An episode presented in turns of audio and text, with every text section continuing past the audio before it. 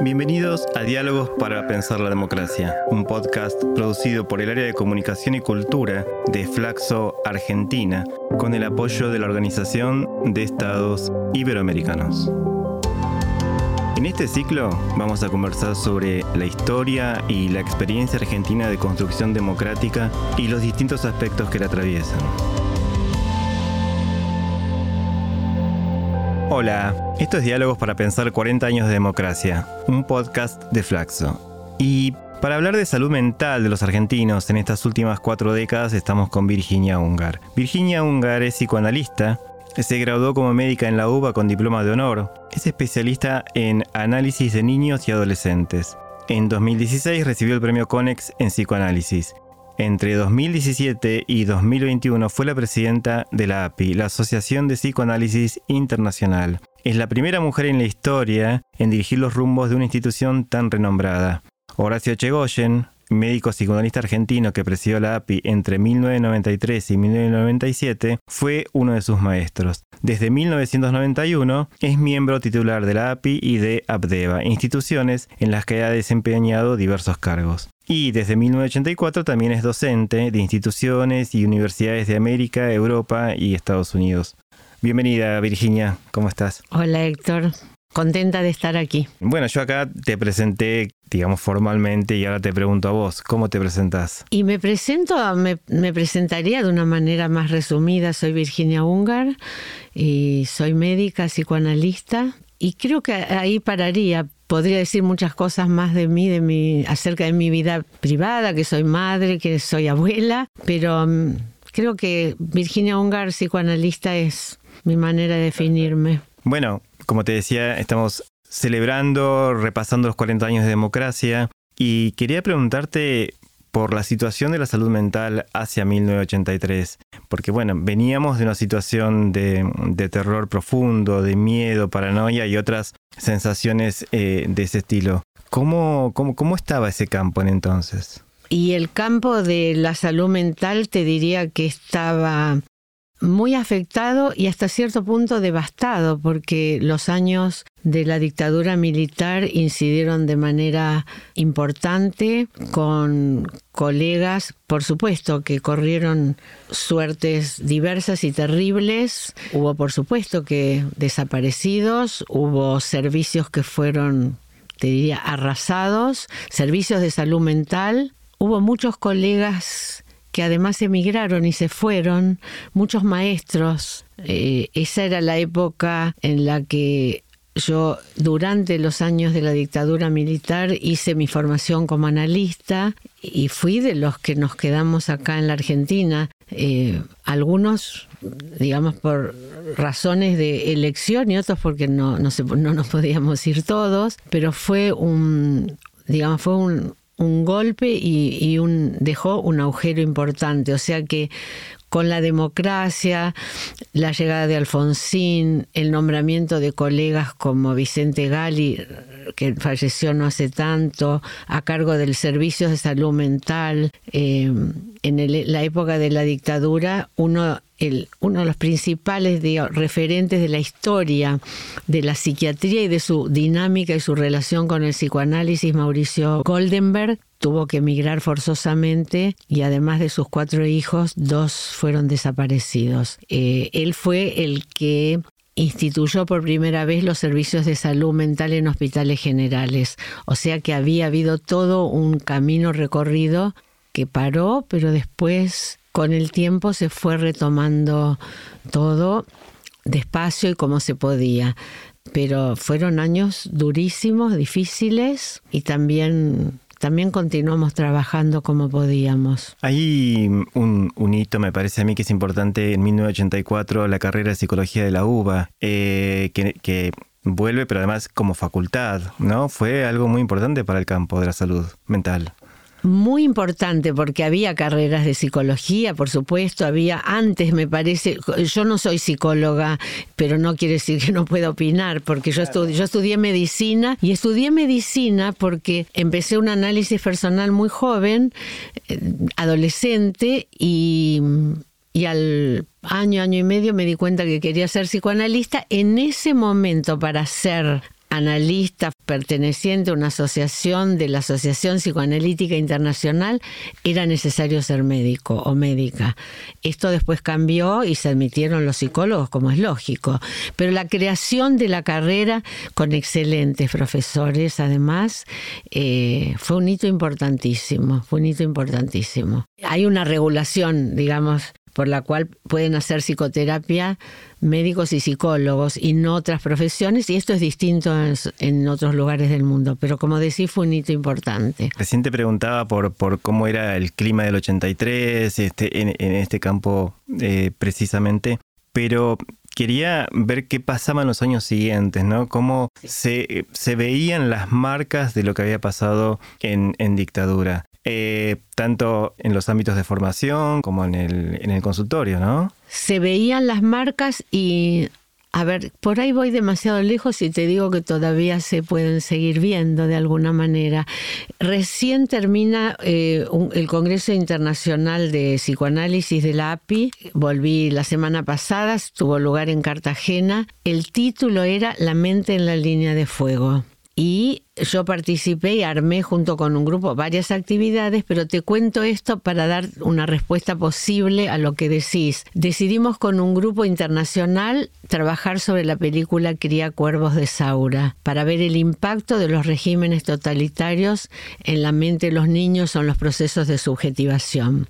En 1976 se estrena Cría Cuervos, está muriendo Franco, España va a entrar en democracia y en 1976 Argentina entra en un proceso de anulación de la democracia y de pérdida de los derechos más básicos de las personas. Y esto yo invito a que vean todos Cría Cuervos porque digo, esto es el efecto que tienen en los procesos de subjetivación los regímenes totalitarios. Y es importante, me parece a mí, y, y y, yo lo dije, uno de los que participaron, ver los efectos en los procesos de subjetivación, pero también ver la importancia del arte en sus diversas manifestaciones en la construcción de la memoria colectiva. Entonces esas marcas que quedan, quedan no solamente a nivel singular, sino también se pueden ver en las expresiones de la cultura y me parece que es un muy buen camino. El psicoanálisis y el cine tienen, tienen una historia común que arranca me parece, Le Cahiers de Cinema, hace muchos años, y filósofos y analistas, sobre todo del campo lacaniano, opinando. Pero esto que vos decís, eh, te voy a dar un ejemplo como analista de niños, por ahí se me van a ocurrir otros, porque esto no está nada preparado. Eh, yo te diría que todavía sigue esto. Yo soy analista de niños. Muchas veces nosotros pedimos en las primeras que llamamos horas de juego, que es una creación argentina de Arminda Verasturi, una pionera fundamental del análisis de niños en la Argentina, lo que llamamos horas de juego. Ofrecemos a los chicos materiales de juego, hojas, lápices. Yo te puedo decir que nunca he visto en los dibujos de los chicos la figura de la policía como protectora. Y sí, por, el, por supuesto el cargo que tuve, he recorrido el mundo, en otros países del mundo el policía es el que viene a proteger o, la figura del militar que viene a cuidar. No aquí, no lo he visto nunca y llevo muchísimos años de profesión. A ver, no sé si esto es un efecto, esto es una marca que se ve en un consultorio. Eh, bueno, por supuesto que hay más cosas, pero te, quise dar un ejemplo clínico concreto. Muy claro. Em, tengo anotados aquí algunos eh, hitos de, la democracia eh, que transcurren en otros planos, ¿no? Eh, por ejemplo, en el plano de la justicia pero que tienen incidencia en, la intimidad, en, la vida de las personas, como por ejemplo ya en el gobierno de Alfonsín lo que fue la sanción de la ley de divorcio. Em, quería preguntarte, digamos, ¿qué impacto causó en, no solamente en la vida cotidiana de las personas, sino, bueno, justamente en sus psiquis? Y me parece que poder acceder a un derecho como es el decidir sobre qué querés hacer con tu vida, con tu vida de pareja. Eh, y esto lo digo sabiendo que el divorcio es una experiencia penosa. Es lo mismo que si me preguntaras, o parecido cuando se sancionó la ley del aborto, que me gustaría también hablar sobre eso. Son situaciones difíciles, durísimas. Como analista no puedo tener yo una la liviandad de decirte que no tiene efectos. El divorcio, eh, uno de los primeros, las primeras actividades en que participé siendo una analista muy joven, invitada por una americana especialista en el tema y había otra inglesa que discutía, era el efecto del divorcio en la mente de los niños. Entonces, tiene, por supuesto que hay todo un aspecto que tiene que ver con que se abre un camino de la libertad de cada persona de elegir su destino. Eh, y, y también te quiero decir que hay que estudiar y ver y pensar sobre qué efectos tiene esto, ¿no? Eh, sí, claro, esto abrió todo un campo enorme para la toma de decisiones y te puedo, a ver, me, me gustaría darle una vuelta más y pensar que, a ver, vos hablas de la ley, ¿no? De la ley de divorcio. Una vez estuve en una mesa con la que era la decana de, Derecho en ese momento y se estaba hablando de la ley de matrimonio igualitario. Ella dijo algo que a mí me, me enseñó mucho y dijo que el derecho formatea aspectos que se están dando en la realidad. Claro.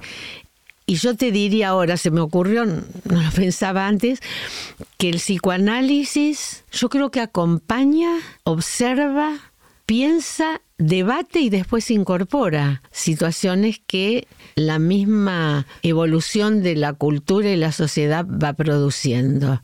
Por ejemplo, las teorías de género no nacieron en el psicoanálisis, nacieron en el campo de las ciencias sociales. Pero ¿qué pasa? El psicoanálisis las toma, las trabaja, las piensa y, empieza a ver qué pasa en, la clínica con todo esto. Entonces, eh, bueno, la ley de divorcio tuvo un efecto importante y todos los movimientos que siguieron después también, ¿no? Claro, este, porque pensaba, eh, hay una cantidad de cosas que tienen que ver con, los derechos de la mujer, que, bueno, esta ola feminista que, que, que vivimos es del siglo XXI. Pero sin embargo, eh, ya la ley de divorcio de algún modo empieza a escribir, digamos, estos derechos que pueden eh, tener su, pico, como vos decías recién, con la ley del aborto. Pero también hay, por ejemplo, el cupo femenino en el trabajo, ¿no? este, entonces quería preguntarle en particular cómo se empieza a, analizar y a reescribir la historia de los derechos de la mujer a partir de la ley de divorcio, cupo femenino del trabajo, por ejemplo. Claro, eh, a mí me parece eh, importantísimo esto que decís y, lo que planteás porque eh, el tema de los derechos de la mujer arranca, digamos, la lucha por a favor de la equidad y la toma de contacto con la desigualdad en términos de oportunidades de acceso a salud, trabajo remunerado, reconocido y cargos jerárquicos, que sigue la desigualdad hoy en día, no, no, no podemos decir que no, pero me parece que empiezan a tener una importancia crucial y el psicoanálisis empieza a escuchar, a observar, a incorporar y a trabajar.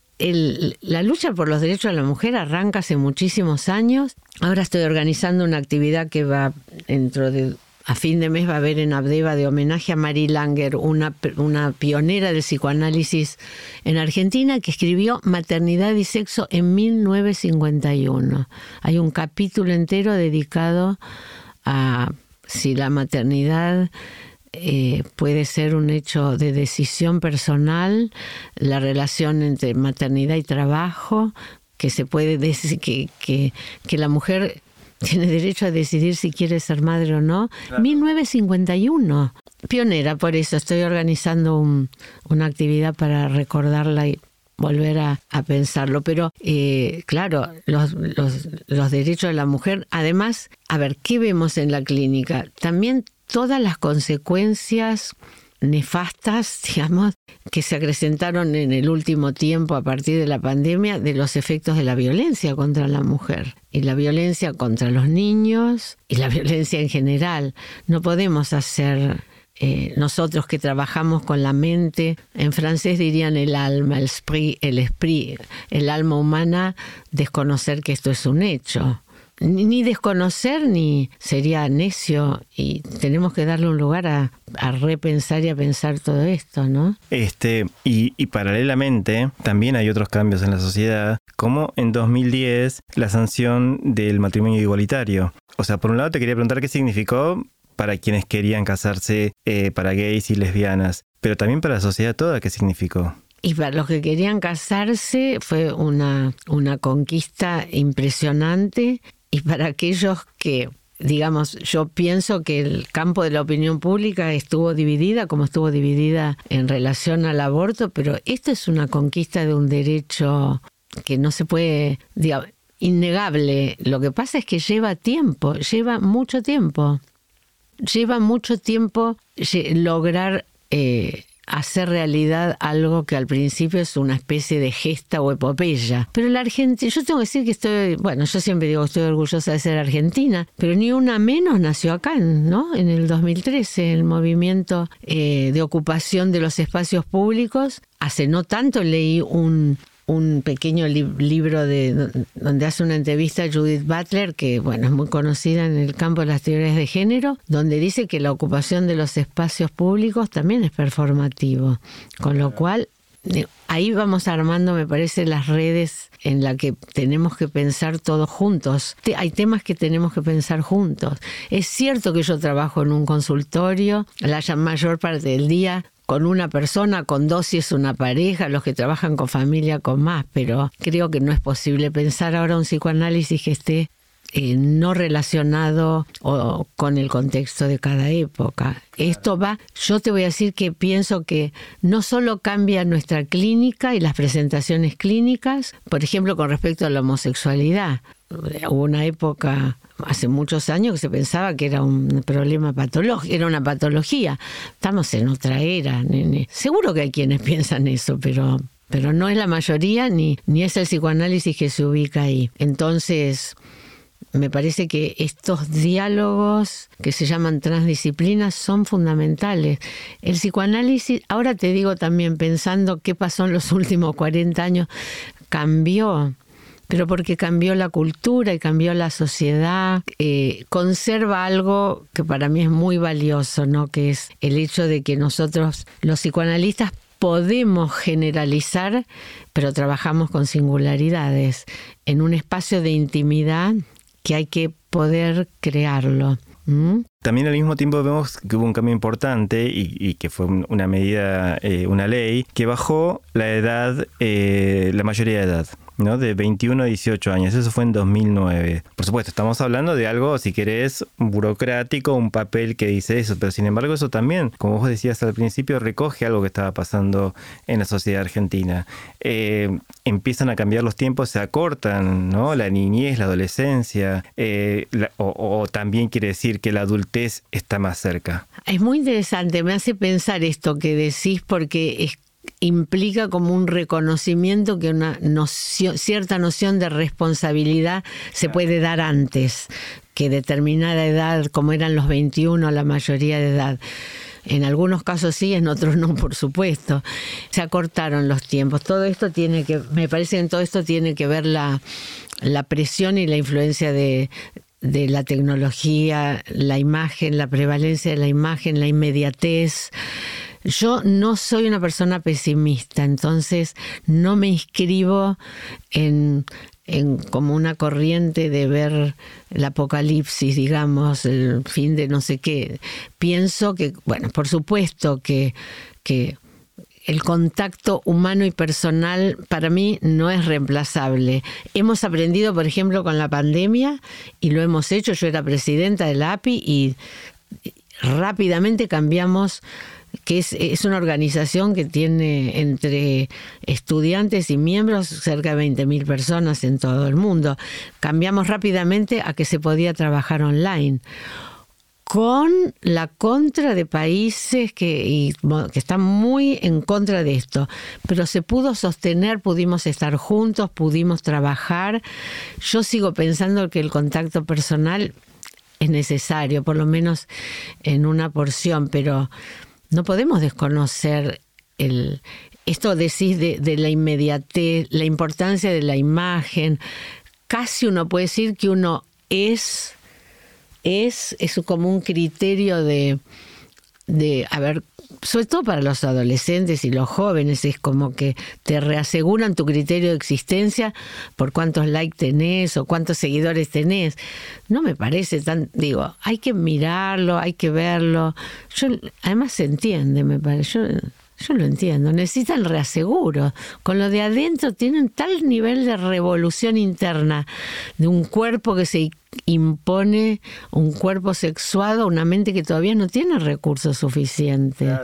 Digo, no es que está bueno, yo no pienso en términos de está bien o está mal, siempre depende del uso que le das. Si un chico se queda dentro de la casa y 18 horas por día está con el teléfono, la tablet, no es lo mismo que un chico que además sale, hace deportes, se encuentra con los amigos. Eh, ¿Y qué pensás, o sea, respecto a, la adolescencia, en el sentido de se ha acortado, se ha estirado, digamos, antes por ahí, en apariencia, por supuesto, parecía que era más claro el paso de la adolescencia a la adultez. Y hoy pareciera que no es así, que hay adolescentes que, trabajan, que tienen responsabilidades, y hay adultos que por ahí, este, no sé, hasta los 30 años todavía no saben muy bien qué hacer. Te diría que por ahí más de los 30 años. El tema es cómo, a ver, se ha acortado, yo creo que se han acortado los tiempos y a esto contribuye, por supuesto, el avance de la tecnología y la Internet y la posibilidad de estar comunicados con cualquier lado, en cualquier momento, cuando quiera. El mundo está dentro del teléfono. Yo digo que está todo el mundo en el teléfono. Vos tenés acceso a todo. ¿Por qué nos desesperamos cuando no encontramos el celular? Es como una despersonalización. Es terror, terror. Se ha cortado y yo creo que, bueno, vos mirás ahora, sobre todo las nenas, las niñas de 8, 9 años, el TikTok, eh, ah, las palabras, las expresiones que usan, se han acortado los tiempos. La adolescencia la pienso como la pubertad, sobre todo como el momento bisagra en la vida de, de una persona. Es ahí donde se juega para mí se juega casi todo ahí. Por eso creo que hay que cuidar mucho a los adolescentes, acompañar mucho, estar. Pensá que dentro de, por eso, por un lado se impone un cuerpo sexuado, una mente que todavía no tiene recursos para procesarlo. Por otro suceden cambios en el cuerpo que, no sé, asombran.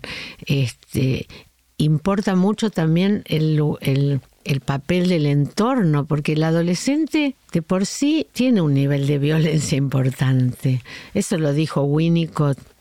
Lo dijeron muchos psicoanalistas, pero Winnicott dijo una cosa muy que a mí me impactó mucho y bueno, escribí un capítulo, un libro sobre eso. Un, un, psicoanalista inglés que fue pediatra y daba charlas en la BBC cuando habló de los adolescentes y le hablaba a los padres, dice, ustedes sembraron una semilla pero están cosechando una bomba. Me pareció fantástico. Y él dice que es muy importante que los padres no abdiquen. Mira la palabra que usó, que no abdiquen, porque cuando abdican el adolescente no tiene otro remedio que volver la violencia hacia afuera, hacia otros o hacia sí mismo. Y ahí tenés todos los cuadros, trastorno alimentario, síndrome de cutting, los que se cortan y más, ¿no? Pero para mí la adolescencia además es la que más rápido capta los cambios de la época. Bueno, mayo del 68, hay muchos ejemplos de esto, ¿no? Pero por eso a mí me, me, importa y me interesa muchísimo esta época, esa época de la vida. Claro, claro, claro. Y al mismo tiempo, bueno, que ya eh, lo, veníamos charlando, van cambiando muchas cosas en el mundo de la mujer. Se, se, se sanciona la ley de interrupción voluntaria del embarazo, que es una verdadera transformación social para todos. Y eso también, digamos, es como, creo que va todo acompañado, ¿no? Niñez, adolescencia y esto que te estaba subrayando del papel de la mujer eh, y, bueno, sí, es, es, distinto hoy, digamos, o sea, el papel de la mujer en todas sus edades dentro de la familia, dentro del hogar y dentro de la sociedad, por supuesto. Totalmente de acuerdo. Eh, totalmente de acuerdo con vos. Me, me, hiciste acordar a cuando en la época del el debate en diputados y todo lo que pasó alrededor de los movimientos, ocupación del espacio público, etcétera, que es eh, la marea verde. Las chicas que venían a mi consultorio con el pañuelo verde atado a la mochila, atado a la muñeca, ¿no? a, la, mano. Eh, no lo digo yo, pero la mujer, con los movimientos de mujer, inauguró una manera nueva de hacer política. Y eso no se lo puede dejar de reconocer. Es una, es una nueva manera de hacer política. Sí, no, no, no es que yo digo que la mujer solamente, no fue mujer, era, empezó movimiento de mujeres, pero en las marchas había hombres, niños, no sé, no solo, bueno, ahí también tengo que pensar cómo hablo ahora, ¿no? Para tengo uno tiene que pensar y tener cuidado. Hombre y mujer seguimos hablando de hombre y mujer. El otro día me decía una colega, ya no se habla de hombre y mujer. No, sí se habla de hombre y mujer, porque estamos formateados en una manera de pensar que quizá en algunas generaciones ya que nos vienen adelante no se hable más de hombre y mujer. Yo creo que sí, se habla de hombre y mujer y de cómo se construyen masculinidades y feminidades ahora. Bien, y teniendo en cuenta todos estos cambios de los que estamos hablando, desde el consultorio, desde la sociedad, ¿de qué hablamos cuando hablamos de familia? De nada parecido a lo que, a, lo que creíamos cuando éramos chicos. Ya es tan interesante esto que, que planteas. Em, la idea de la familia, cuando nació el psicoanálisis en plena época victoriana, es mi referente, ¿no? de la modernidad, que era la familia monogámica, heterosexual, etcétera, etcétera tiene muy poco que ver con lo que es la familia ahora.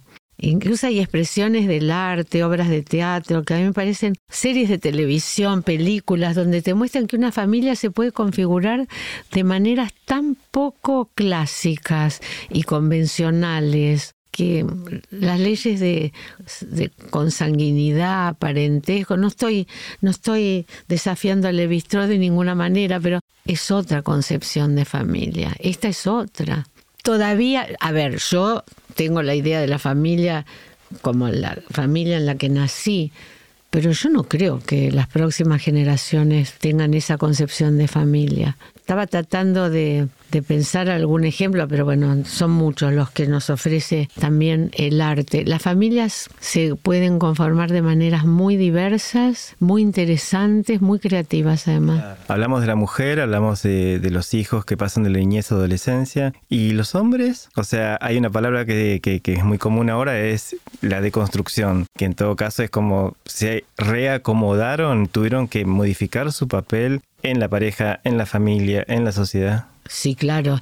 Sí, claro. Que eh, a ver, si tuvieron que reacomodarse, están un poco, muchos hombres están un poco temerosos y se cuidan mucho, ¿no? De qué decir y qué hacer. Cuando vos hablas de la deconstrucción, esta palabra que, bueno, tiene toda una impronta de Derrida, que no me voy a meter en el aspecto más teórico, pero para hablar de deconstrucción hay que estudiar cómo se construyeron.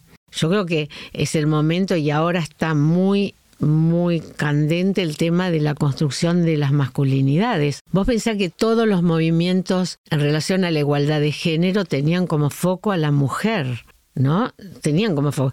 Y ahora en algún momento organicé una reunión donde vino un especialista del ministerio, de la Mujer, creo que es de la provincia de Buenos Aires, donde dijo que las masculinidades están inquietadas. Y me encantó esto.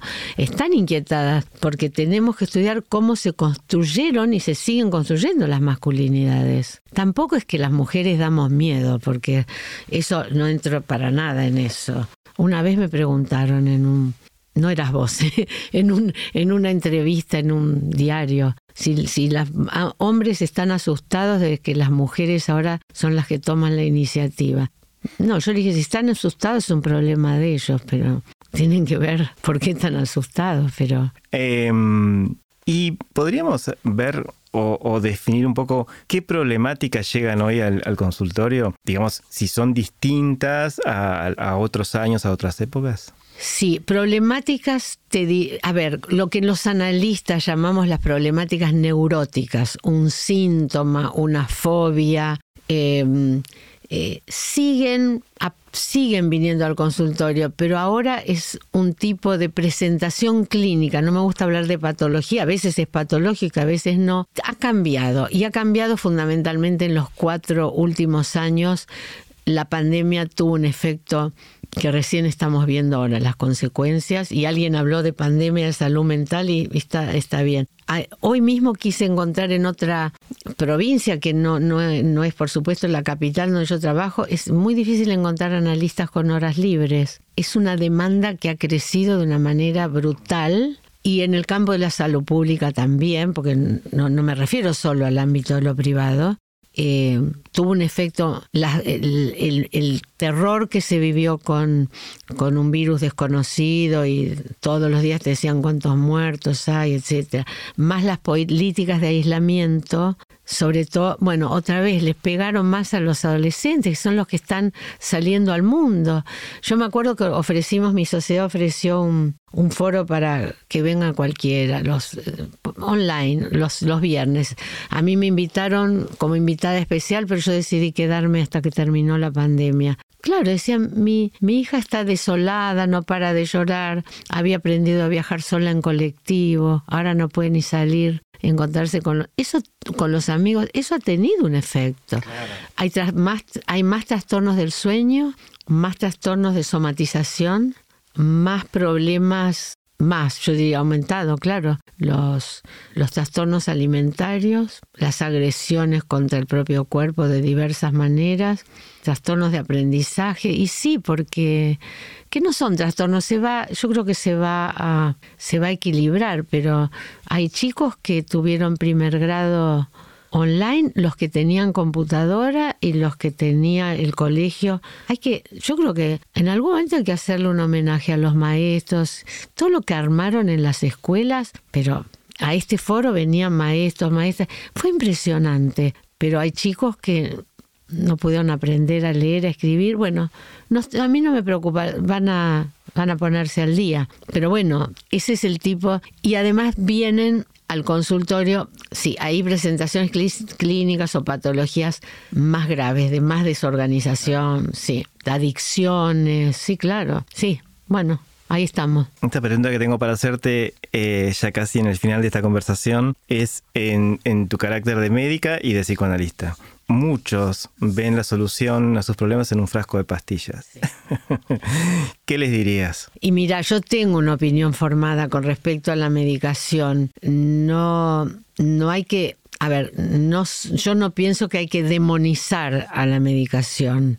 La medicación es un recurso que hay que utilizarlo cuando es necesario, en mi perspectiva clínica, para poner a un paciente en condiciones de poder tener una terapia.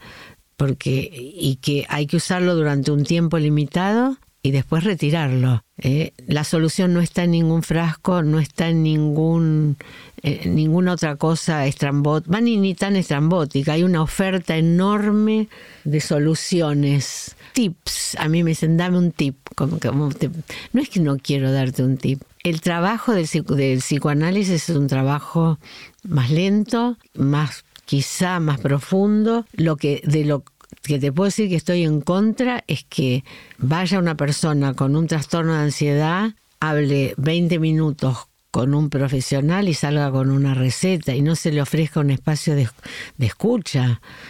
Pero bueno, cuando hace falta la medicación se usa, pero ahí no está la solución. Puede estar la solución temporaria, pero no de raíz, porque los primeros, te digo una cosa, los conflictos y los a ver, en un lenguaje más común, los problemas hay que sostenerlos adentro de uno. Si los sacas rápidamente con una medicación, con una técnica de, no sé, de, autoayuda o lo que sea, no tenés con qué trabajar. Entonces, en primer lugar, desde mi visión como psicoanalista, no es muy clásico ni ortodoxo lo que te diga, hay que aguantar el problema y te lo aguantás mejor en compañía de otra persona que piensa con vos. Y recién ahí podés hacer algo con eso y yo sigo pensando que el psicoanálisis es la mejor, el mejor camino para resolver algo de fondo, de base, inclusive de carácter. Pero son otros tiempos. Sí, son otros tiempos, eh, pero en los últimos, digo yo, ¿no? 5 o 10 años por lo menos, hay una palabra que se hizo tan, pero tan popular y es ribotril que encima es una marca, pero es este demasiado, ¿no? O sea, he visto y eh, como si fuera justamente esto que estamos diciendo, ¿no? Una solución mágica. Es una solución sintomática eh, para el momento y me causa gracia porque se hizo verbo. Me ribotrilicé, me dijeron a mí, por ejemplo, el otro día. No, no te preocupes, yo ya me ribotrilicé. ¿Mm? Se hizo verbo, se hizo parte del lenguaje. Es un medio terapéutico para aliviar un síntoma. Ribotril, lo que quieras, cualquier. Y yo te vuelvo a decir, siendo responsable como médica, hay situaciones que no se puede hacer otra cosa, te hay que medicar. Pues la persona no puede ni dormir, ni estar, ni comer, ni hablar, ni pensar. Entonces lo ayudas a ponerse en una situación de poder iniciar una terapia.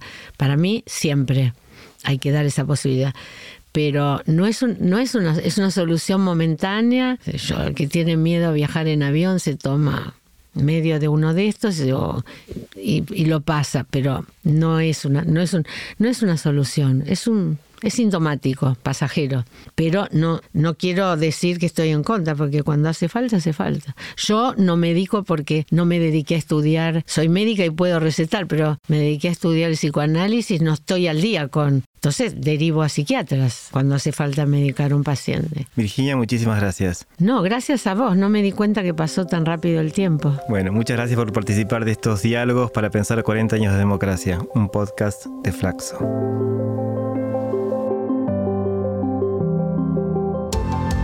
Esto fue Diálogos para Pensar la Democracia, un podcast producido por el área de comunicación y cultura de Flaxo Argentina, con el apoyo de la Organización de Estados Iberoamericanos. Soy Héctor Pavón y los espero en el próximo encuentro.